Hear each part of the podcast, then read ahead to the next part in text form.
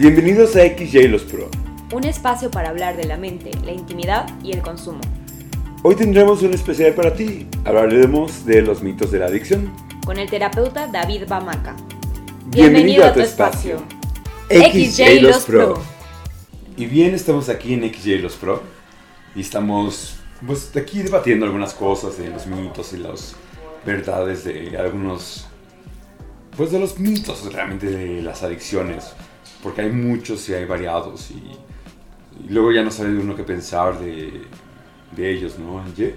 Sí, claro, escuchamos a tantas personas que nos dicen primero, pues nuestros maestros, nuestros papás, que nos dicen que no, pues el mundo de las drogas y todo esto es lo peor, que no nos, que ni nos metamos, que no- nos vamos a ver absorbidos por este mundo, que es lo peor que podemos hacer con nuestra vida. Y por el otro lado están nuestros amigos, eh, nuestros pares, nuestros compañeros, que dicen, no, vente, pues no, no, no, este, no te va a pasar nada, vamos por una chelita, después vamos a fumarnos un porro y pues ya no sabemos, ¿no? En dónde está esa línea que distingue la verdad de la mentira, ¿no? Y ya caímos dentro, ya estamos dentro. Pues tú y yo ya estamos dentro, ya, Claro. ya es. caímos. Y bueno, pues empecemos con, con realmente descifrando todos estos misterios de los mitos. Y para eso está David Maca con nosotros. Muchas gracias, David. No, hombre, no, hombre, no hay nada que agradecer, al contrario, ¿saben? Es que lo estaba escuchando y me imaginé a otras personas allá afuera que pudieran estar escuchando esto y cuando hablaban de, uy, no, pues lo peor, el centro de tratamiento, ¿no? Y por allá me los imaginaba temblando como las llenas del Rey León, ¿las vieron?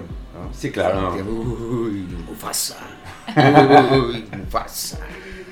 Pues No. es que así es, ¿no? A veces, pues empiezas como, como siempre, ¿no? Empiezas con la chela, con el cigarro, con un porro, no pasa nada, con este, la piedrita, el cristalito, y de pronto te ves envuelto en una bola de cosas que ya no sabes cómo detener, que se te va de las manos, ¿no? Y por eso, pues, te, agradecemos que estés aquí con nosotros, David. Y pues empecemos por el inicio, ¿no? ¿Qué es un adicto? Y empecemos por qué es la adicción. ¿Qué, es, qué significa adicción? No, hombre, qué, qué pregunta tan buena, hermano, porque con todo esto que estás diciendo, ¿sabes? Y luego con el calorcito que está haciendo ahorita, y eso que hay ciclón, ¿eh? O sea, Sí, el agua no solo me sabe rica, la verdad es que ya hasta se me antojó una cervecita sin alcohol. De esas que no tienen alcohol, según. Según, Según. Pues, según. por ahí dice, dicen que sí tiene un pequeño porcentaje de alcohol, ¿eh? Entonces hay que tenerle cuidado y aparte más que nada por el mismo sabor de la, de la cerveza, ¿no? Te, te estás autoengañando diciendo, ah, pues me voy a tomar una cervecita sin alcohol, no pasa nada. Pero realmente, pues, ¿qué es lo que le quieres dar a tu cuerpo, no? Pues una cerveza real. Entonces, pues yo lo veo como otra forma de autoengaño. No sé qué piensen ustedes. Exactamente. Sí, claro, te estás engañando de que no es alcohol cuando tiene un 0,0.2 de alcohol, ¿no? Al fin y al cabo. O, o no sé cuánto sea lo que tenga de alcohol ahí. Y pues para llegar allá, fíjense, hay que, hay que este, considerar algo eh, bien importante. Primero vamos a desmenuzar un poquito como estos términos tan, tan choteados de la adicción, eh, el adicto y pues demás. Mm. O sea, em, si visitamos la etimología, la palabra adicto viene del latín addictus Mm, y significa esclavo. mm. ¿m? Era una forma en la que eh, les llamaban a los que eran castigados en la Grecia antigua. Este, y por otra parte, la palabra adicción, en su etimología podemos entenderla como adicción sin dicción, es decir, no puedes hablar, no te puedes comunicar, ¿no? No tienes una conexión con los demás realmente. Exacto, no puedes emitir un mensaje. Cuando intentas emitir un mensaje, pues el receptor, sencillo, no lo recibe. Claro.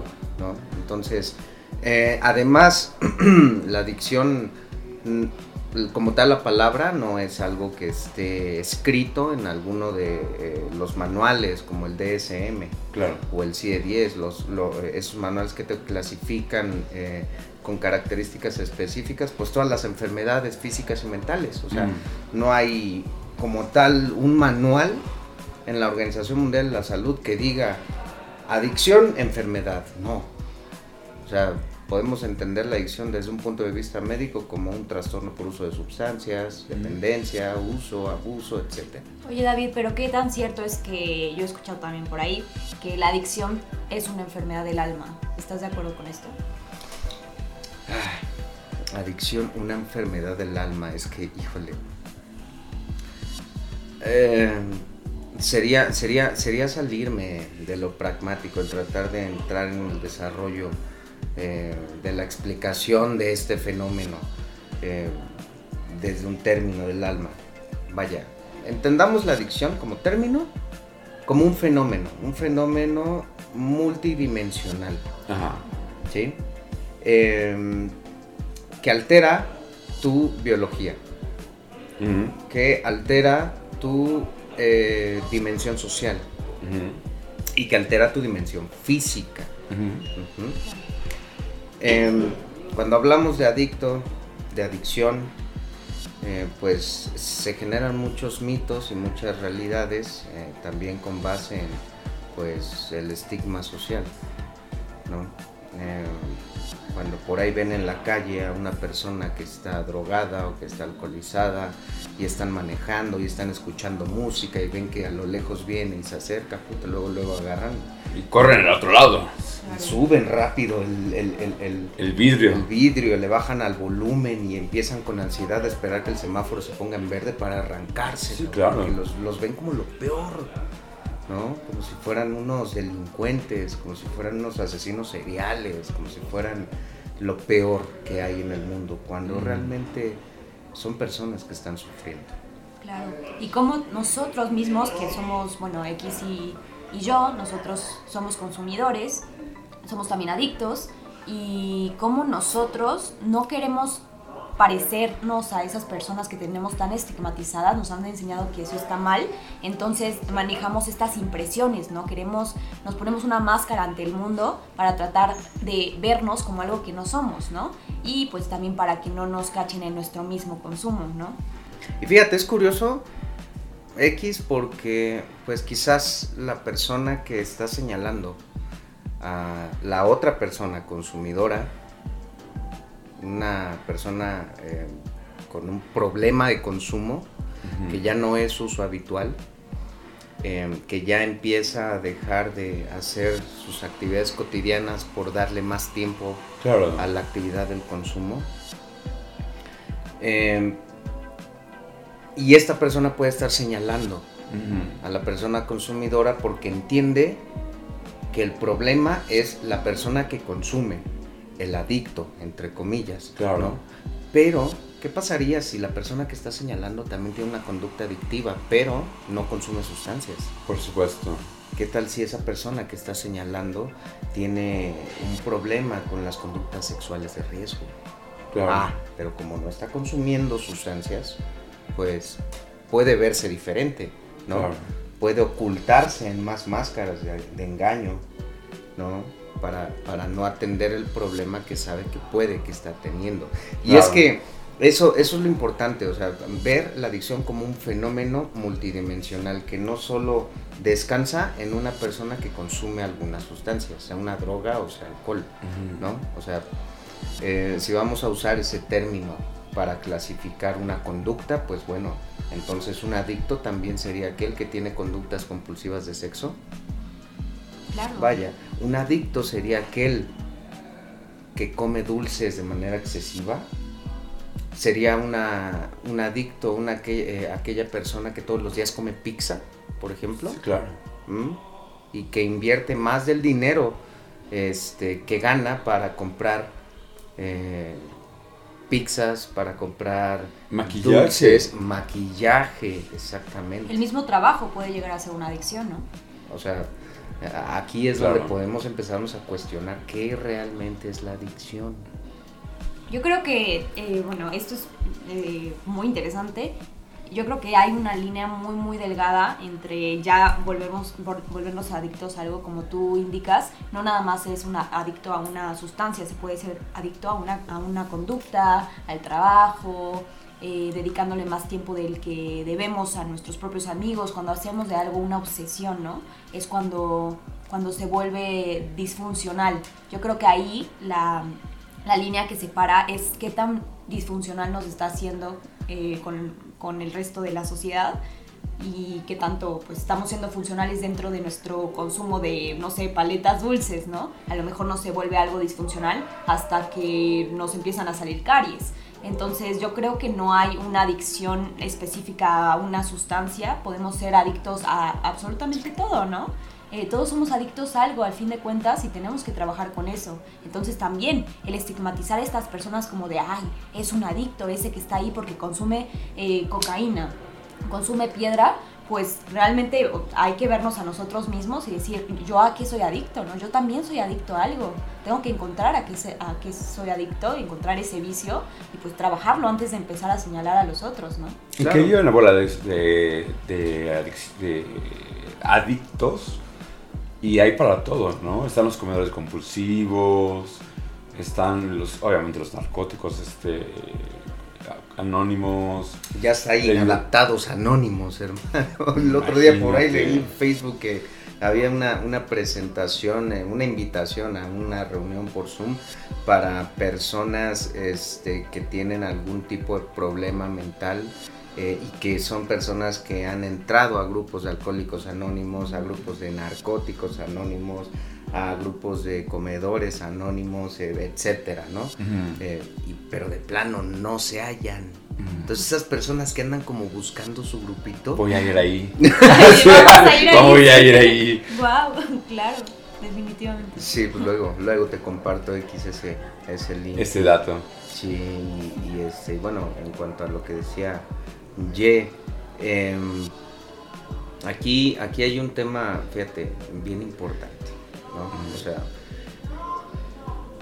para hablar un poquito de, de cómo es que el adicto ha llegado a tener esta eh, posición o este rol frente a la imagen social, eh, pues sería importante que retrocediéramos en el tiempo un poquito, ¿no? O sea, yo te voy a hablar de mis tiempos, ¿no? Yo soy de los noventas, tengo 31 años, ya casi cumplo 32. Este, y yo recuerdo de chiquito, o sea, puta, yo creo que tenía como unos 5 o 6 años, quizá un poco más, eh, cuando estaba en mi tiempo libre viendo la tele, eh, las caricaturas, fíjate qué contraste, cabrón. ¿no? Mm. Veía las caricaturas en Cartoon Network y este y de pronto salía un comercial de una florecita con una cara de depresión que estaba de la fregada y con todo y la cara de depresión salía la florecita cantando Vive sin drogas.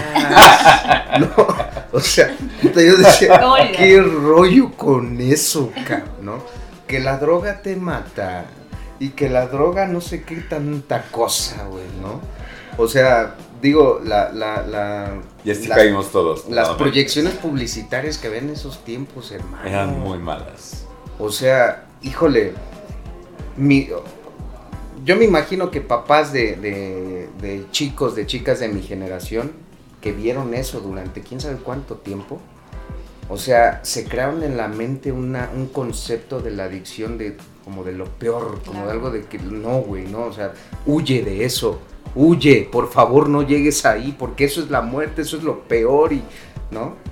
Eran muy malas esas, esas campañas. Entonces fíjate, cuando, cuando las generaciones van avanzando y quizás los que llegaron a tener hijos en, en esas épocas, pues crecieron justo repitiendo lo que tomaron de esas campañas publicitarias eh, en materia de prevención de adicciones, ¿no? Hacia sus hijos como de no, no hagas eso porque te vas a morir y por la mente del papá así la florecita, toda marihuana, toda este madreada. ¿no? Pero era un, un- un contraste de cosas, porque por un, por un lado teníamos a la, a la florecita de Vive sin drogas y de otro lado teníamos a la, chi- a la chica carta blanca. chiquitibuna, la bim bomba, y así moviendo todo su delicioso cuerpo, voy a decirlo así, está ofreciendo alcohol, ¿no? O sea, y era más o menos de la misma época. Exacto. Entonces, exacto. decía, o sea, al- te ofrezco alcohol al, al por mayor, pero tú vives, vives sin drogas. Entonces no, y, como y aquí, el- y aquí hay otra la cosa. disparidad. Fíjate, aquí hay otra cosa bien importante. Es decir, con qué tipo de sensualidad puedo empezar a promocionar el alcohol. Es decir, te estoy vendiendo solo alcohol. Claro que No, no. ahí también están usando el, el cuerpo de la mujer como objeto, ¿no? Como Claro. objeto de consumo. Ahí también hay otro tema. No, o sea, digo, de esto se puede agarrar muchísimo para poder eh, discutirlo, pero regresando al tema de las drogas. Entonces, regresemos un poquito como a los papás estos que vieron esta, este- estos comerciales en los noventas, ¿no? Entonces, eh, llega su hijo a la edad adolescente y está en la secundaria, preparatoria, ¿no? Y como pues es normal, en algún momento se va, va a tener contacto directo o indirecto con alguna sustancia por los grupos sociales en los que se mueven. o Y sea, todavía hay comerciales de cigarros en los noventas. ujú. Antes, ahora ya no hay. Pero antes había comerciales de cigarros en los noventas. Con el vaquerito de Malboro, ¿no? cigar- este, cigarros en las telenovelas, cigarros en, las- en la televisión, cigarros en todas las series. El, el vaquerito de Malboro que, que representaba como mucha mascu- mascuni- masculinidad. claro. ¿no? Mundo Marlboro. Así como que el que fuma, ay güey, me voy a ver Exacto. como me voy a ver como el, el- el vaquero acá bien varonil del, del comercial, ¿no? O en, en el lado de las divas que salían con su cigarro. Ay, no, o sea, tendemos a repetir las cosas que vemos, hermano, y eso es, eso es un hecho. Entonces, eh, regresando otra vez un poquito al tema del papá este, es que fíjate, fíjate Es cómo... que ya se notó que Jess es más joven. Jess es un poco más joven. No conozco el vaquerito. No. Qué bueno, qué bueno. Este, entonces estos papás un día eh, ven que su hijo se empieza a comportar de manera extraña, de manera inusual, ¿no? Y muy probablemente pues esta persona, este hijo, pues tuvo contacto habitual, ¿no? O sea, tuvo un contacto con alguna sustancia eh, psicoactiva, llámese marihuana, llámese cocaína, llámese alcohol, vaya lo que tú quieras. Pero este uso fue uso meramente experimental, al que todos Claro. en algún momento nos hemos expuesto, todos, rara, o sea, de 10, no conozco como tal la estadística, pero eh, podría decir de por mi experiencia personal y por mi experiencia profesional con, con la población con la que trabajo, o sea, eh, de cada 10, 9 tienen un contacto experimental con alguna sustancia Por lo menos una vez. por lo menos una vez, hermano, sí, claro. Entonces, eh, esta persona, este hijo que tuvo un contacto experimental con la sustancia, llega con el papá y pues el papá lo ve y de alguna forma se entera que tuvo eh, contacto con esa droga. O sea, güey, no está viendo a su hijo o a su hija que tuvo consumo experimental, está Mm. viendo a la florecita jodida de los noventas, güey. Y Totalmente. pues empieza a despertarle el pánico y no, no, no, no, no, mi hijo se va a morir, se convirtió en un adicto, en lo peor que hay en el No, no, no, no, todo menos eso, güey. Todo menos eso. Pero es que también esa época fue la época donde. mira, fue otra época también de. Por ejemplo, en el alcohol, Johnny Walker. Vamos a poner eso. Y también en, en esa época fue cuando se empezaron a dar mucho. Oye, aquí no hay pedo con que digas las marcas y todo este rollo. Porque No, yo dije eso- Marlboro y no, ya, ya, no, no es, Ok. es abierto. Este, era el el Johnny Walker con el los premios Johnny Walker aparte. Eh, muy conocidos los premios Johnny Walker. Y aparte, en los 90, este, fue el boom de todos los este, encierros involuntarios de las granjas, los, este, ¿Anexos? los anexos y todos estos lugares donde iban a salvar a sus hijos. Es que sí, hay, es un fenómeno bien, bien interesante que se llama eh, el, el etiquetado social. Lo propuso un, un sociólogo que se llama Emily Durkheim. y habla sobre esto, sobre una vez que se pone la etiqueta a una, a una, eh, a un tipo de A una persona, conducta a una que- conducta, un pues ya no se, ajá, es bien difícil quitarle el etiquetado, ¿no? Sí, tristemente así es y pues digo, yo creo que todos en algún momento hemos caído en las, en las etiquetas impuestas por alguien más e incluso por nosotros mismos. Incluso nos las llegamos a creer, ¿no? Claro, por supuesto, o sea, digo, tanto, ta- tanto tú X como tú Y como yo, eh, claro, tenemos el diagnóstico, ¿no? Claro. Y muchas veces el diagnóstico es la excusa perfecta para seguir comportándose de la misma forma. Sí, porque claro, te dicen, pues mira, eres un alcohólico. Bueno, pues ya soy alcohólico. Voy a ser un buen Pues alcohólico. voy a, voy a ser buen alcohólico, ¿no? Saquen la, saquen la patona. O un alcohólico seco, hermanos, que son aquellos que nada más han dejado de tomar, pero siguen siendo los mismos mentirosos, chantajistas, manipuladores, etcétera, etcétera. Sí, claro. Y de esos hay muchos, hay muchos grupos de doble A. Me consta. Bueno, sin herir sus susceptibilidades. Susceptibilidades, porque, claro, o sea, claro. Digo, va- vamos a darle también el crédito al programa, ¿no? Doble A que se funda en 1935, se funda con la intención de, de atender una problemática. Y que ha salvado a este, mucha gente. y claro, La verdad es que ha salvado a mucha gente. A mucha gente le sirve. Para mucha gente es la panacea. Para mucha gente le ha salvado la vida. He escuchado a mucha gente que les- le- literalmente le ha salvado la vida. Él los ha eh, recuperado de las garras de la muerte, de las garras del alcohol. Y está bien para ellos.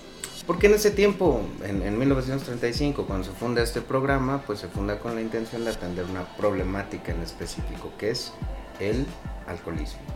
Hoy en día nos enfrentamos a problemáticas muchísimo más complejas, dentro de las cuales pues hoy conocemos el término patología dual, que espero que pronto X y Y tengan un, podcast que hable de este contenido, que pueda llegar a, a los oídos de, de personas y puedan entender eh, este fenómeno, este fenómeno que hoy es más eh, presente en muchas, en muchas personas.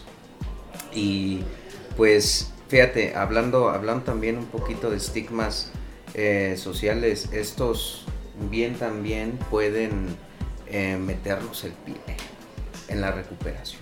Sí, efectivamente hay, aparte del alcoholismo que tenemos, o el, en, mi caso el consumo de sustancias, pues el hecho de tener, deseas TLPs o cualquier otro, trastorno mental o alimenticio, pues juega a nues- a nuestra contra, o sea, no nos, favorece para, para dejar nuestros, nuestras adicciones, ¿no? A veces nos mete, la, como lo dijiste, nos mete el pie y nos es un poco más difícil que el, el- que el grueso de la población. Y es muy difícil vivir con esto de yo soy mi enfermedad, ¿no? Yo si tengo un trastorno alimenticio, entonces yo soy la anorexia, ¿no? No, Claro. o sea, tú no eres tu enfermedad, tú no eres el alcoholismo, tú tienes alcoholismo, tú tienes anorexia, ¿no? Pero hay, que ser bien inteligentes para distinguir eso y no creernos que somos un problema andante, ¿no? Un problema con patas. Claro que Claro. sí, y además es también, eh, eso, eso acompañaría la importancia de saber cómo tratar el problema.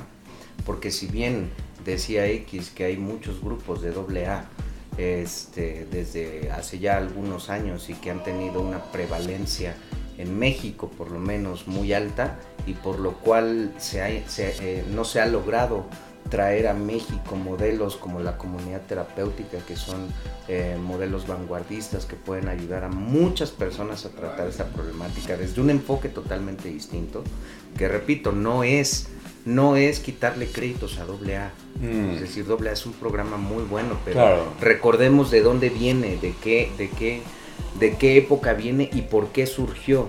Y hoy en qué época estamos y cuál es la problemática en la que nos enfrentamos. Entonces no podemos, vaya, atender una problemática más compleja con un programa que solo se, se inició para atender el alcoholismo. ¿no? Y solo como para darles un, un avance en, en las patologías duales, quiere decir que tenemos una adicción y un trastorno mental. No, no solamente se trata de un solo problema, sino que se tratan ambos problemas al mismo tiempo. Porque no, no puedes dejar las, un, un, un solo problema, no puedes tratar un solo problema a la vez. Tienes que estar tratando ambos problemas al mismo tiempo para que pueda esto mejorar. Espero que tengamos esa entrevista pronto y este porque es muy interesante cómo se trabaja ese sistema. Y sí, afortunadamente tenemos este, modelos como la como comunidad terapéutica, modelos como Casa Azul, Casa Rosa, este, y pues toda una varios modelos que existen en, en la República Mexicana que a lo mejor no son exactamente iguales, pero que a la gente le sirven, ¿no? O sea, Claro. efectivamente, eh, digo, no todos tienen acceso a este tipo de modelos, pero que definitivamente hay gente que busca acceso a otras formas de recuperación que no son este, alcohólicos anónimos, que tratan de buscar otras opciones. Ahora bien, fíjate, eh, y hablando un poquito de, como decía ayer, una vez que puedes como identificar bien que no eres tú el problema que te acongoja, eh, ¿cómo lo vas a atender? Y hoy en día la psiquiatría ha tenido unos avances y un crecimiento impresionante, más cuando hablamos del tratamiento eh, para las adicciones, ¿no? Eh, porque al final forman parte del portafolio de las enfermedades mentales, ¿no? Entonces aquí ya sé también una problemática social que mete mucho el pie, el estigma en cuanto a tomar fármacos, ¿no? Porque va- vaya, no, no voy muy lejos, hace, hace poco una, un, un familiar me platicó de, de unos comportamientos extraños, inusuales que veía en, en- en su hijo, o sea, en un primo mío, y cuando lo veo y platico con él eh, y estoy viendo que ve para otros lados, que se está moviendo constantemente, le pido que me dé su mano y veo que está sudando, o sea, veo que está muy ansioso. Claro, Entonces, pues mi recomendación inmediata es ve a un psiquiatra, claro. ¿no? Y para lo cual, pues digo, mi familiar me responde, ¿cómo crees que lo voy a llevar a un psiquiatra? No, hombre, lo van a medicar. Y si lo medican, no, ¿cómo crees? Se va a hacer dependiente. Y no, no, no. Mejor, casi casi me dice, mejor que se quede así de jodido como está. ¿No? Ese es un estigma grande de la sociedad. Por supuesto. ¿Y por qué crees, eh, David, que se debe este, esta no creencia de muchas, de muchas personas dentro de la sociedad en la psiquiatría, de no confiar en, en estos médicos psiquiatras? Y ya pues estamos en el siglo XXI, ya uno que que se le podría dar un poco más de seriedad a lo que es el campo de la psiquiatría, pero en realidad abundan muchas personas que todavía no son muy reacias a llevar a sus hijos al psicólogo, al psiquiatra, eh, ¿Por qué crees que se debe a este factor de todavía eh, esa rigidez, ese, eh, esa, esa, esa rigidez? Pues recordamos un poquito que el término dependencia. O sea, desde, desde lo- los años atrás, desde el tiempo, desde el recorrido histórico que hicimos, un breve recorrido histórico hacia eh, la- la- los, ¿cómo se dice? Las estrategias de prevención establecidas por México en los años 90, pues no solo iba hacia las drogas, ¿no? Iba a hacer dependencia. También a la farmacodependencia. Entonces, la dependencia o la adicción, como sinónimo por decirlo de alguna manera, entre comillas, ha generado desde años atrás un- una idea errónea, un mito, un Bueno. mito en, en muchas personas. Bueno, que si lo consideras realmente, hay una dependencia hacia los fármacos de, de alguna manera. Por supuesto, y es que todos los seres humanos por naturaleza somos dependientes. Yo te preguntaría a ti, Y, o a ti, X, ¿cuál creen que sea el medicamento que causa más dependencia? El... Fentanilo. Sí, el fentanilo, yo creo. Mm. El fentanilo, el... ¿Cómo se llama ese que te, que te calma? Eh, ¿La oxicodona? No. El clonazepam, El clonazepam. Las las benzodiazepinas. Las. Pero por eso la importancia de ir a un psiquiatra, ¿no? No de automedicarse. Ahora, ahora bien, ¿me creerían si les dijera que los medicamentos que más dependencia causan son los antihipertensivos y los medicamentos que se ocupan para el control de la diabetes? ¿Sabes por qué? ¿Por qué? ¿Tú qué crees que pasaría X si una persona con hipertensión no se toma su fármaco? Pues se les suele. se Sale de control. Empeora su problema crónico. su- ¿Qué, qué pasaría, función, ¿no? ¿Qué pasaría Jess, si alguien con diabetes no se toma su fármaco? No, pues empeoraría su degeneramiento crónico, su degeneración crónica, perdón. En ambos casos eso no es una abstinencia. Es una abstinencia biológica. Pero esta es recetada, ¿no? O sea, me refiero, eso es un, recet- es un recetado. Claro, lo mismo con los fármacos prescritos por el médico psiquiatra para el control de alguna enfermedad mental. Ah, sí, claro. Entonces, evidentemente van a causar cambios en el organismo, porque eso es una droga. Claro. La OMS define droga como toda sustancia que al entrar al organismo provoca un cambio, Cambio. en una o en más de sus funciones. Claro. Entonces, hasta la persona que consume azúcar está consumiendo una droga. El chiste es que hay que tener, dejar de tenerle miedo a los doctores y a los psiquiatras. Un psiquiatra es un doctor y los doctores están ahí para ayudarnos. Ahora, otro punto bien importante, Ye, respondiendo a tu pregunta, eh, muchas personas eh, le tienen miedo a continuar una vez que inician el tratamiento farmacológico porque pareciera que su estado natural es aquel estado de manía, ¿no? Que anda de aquí para allá Sí, y claro. que siempre anda ansioso, ¿no? Pareciera Que que, es la ese es su única estado... forma en la que ha sabido vivir. Exacto, pareciera que es su estado natural. Entonces, cuando el fármaco empieza a hacer su chamba y Y empieza los- a regularlo, los regula y los entonces calma. ya uno cuando está regulado dice, ay cabrón, pues no me siento bien, esto está de la fregada, ¿no? No, güey, es que te estás regulando, pero no estabas acostumbrado a estar así, cabrón. Y luego no sabes qué hacer. Exactamente, ¿no? Y lo mismo pasa cuando lo ven sus papás, porque los papás están acostumbrados a ver al hijo, pues, todo ansioso, todo vuelto loco, todo apagado, todo así, que cuando está como sonriente o empieza a verle color a la vida, los papás ya ven como que, "Ay, güey, este güey está loco, güey, ¿no? Me lo está dejando peor el psiquiatra, cabrón. Claro. Bueno, pues esos fueron algunos mitos que tratamos de resolver. Y ya saben, mejor confíen en sus psiquiatras, confíen en sus psicólogos, confíen en todas las personas que tratan de ayudarlos, consejeros, eh, psiquiatras, doctores, este, consejeros este, en adicciones, cualquier persona que, de las, eh, que está en el sector salud, que quiere apoyarlos, confíen en ellos porque ellos son las personas que van a estar pues, para su salud, valga la redundancia, y no quieren hacerles daño, los quieren ver bien. Yo les diría que no se compren la mentira de que ustedes son su problema eh, y esto que dice X no están solos, estamos todos juntos en esto. Y algo que quiero recalcar, si tienes un TCA, si tienes un TLP, sobre todo los TCAs, si tienes bulimia, anorexia, vómito, yo sé que son, que dan miedo, yo sé que dan miedo, porque X y Y, o sea, Y y yo, los hemos vivido. Busca ayuda, todo va a estar bien. Busca ayuda, vas a estar bien. Así que muchas gracias por estar con nosotros. Muchas gracias, muchas gracias David. Gracias a ustedes, un gusto haber compartido.